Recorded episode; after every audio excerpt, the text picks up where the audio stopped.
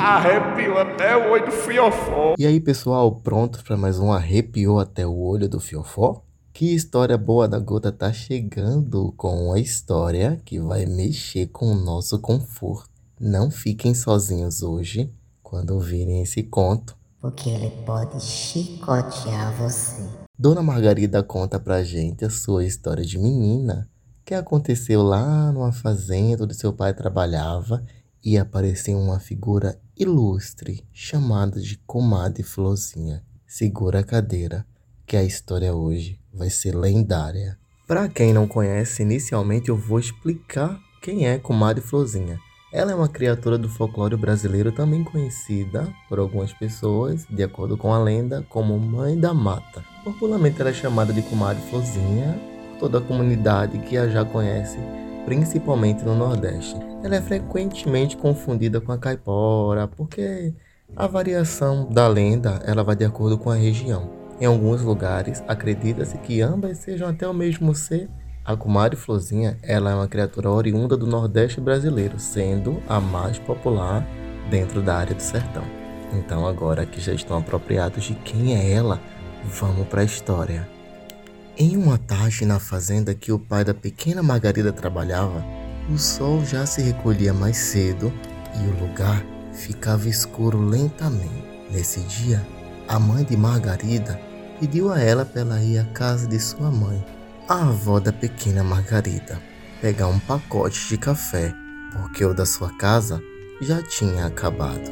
No caminho da casa de sua avó, cerca de 5 horas da tarde, Margarida caminhava por um caminho bastante escuro, onde tinha pequenas árvores e vários animais de pequeno porte, e um vento muito frio que vinha lá do final da floresta. Margarida fitou seu olho lá depois das árvores.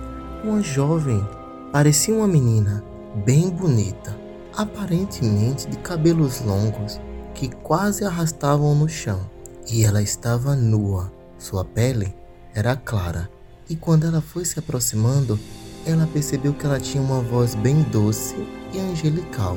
Da sua boca não saíam palavras, mas sim um conglomerado de frases que não dava para entender o que ela falava. Margarida só sabia que tinha algo naquela jovem que a atraía e ela foi seguindo-a por onde ela fosse, de forma lenta e encantadora.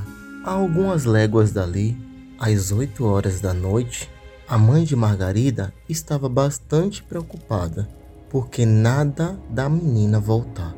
Preocupada toda, foi-se embora procurar a menina no caminho da casa de sua mãe. Quando ela chega na subida da mata, percebe algo estranho no caminho. Um clarão que vinha próximo de um penhasco que ficava perto de um rio, que ficava no caminho contrário ao que ela tinha pedido à sua filha para ir. Ela foi correndo ao encontro desse clarão. Ao chegar perto, ela viu sua filha indo vagarosamente sozinha para um penhasco, quase caindo, e ela deu um grito bem alto: Margarida! A menina rapidamente acordou daquela hipnose, olhou para os cantos e se assustou onde estava naquele momento. E a jovem menina de cabelo grande e pele clara tinha desaparecido. Aquela jovem nunca mais apareceu para ela novamente até os dias de hoje. E essa foi a história da Dona Margarida que ela queria compartilhar com a gente. Não se esqueçam de escrever contando suas histórias para nós e traremos ela para cá para contar da melhor forma possível. O endereço é quehistoriaboadagota@gmail.com. Me sigam nas redes sociais arroba que história boa da gota e espero vocês aqui no nosso próximo suspense para a gente se arrepiar junto. Até lá.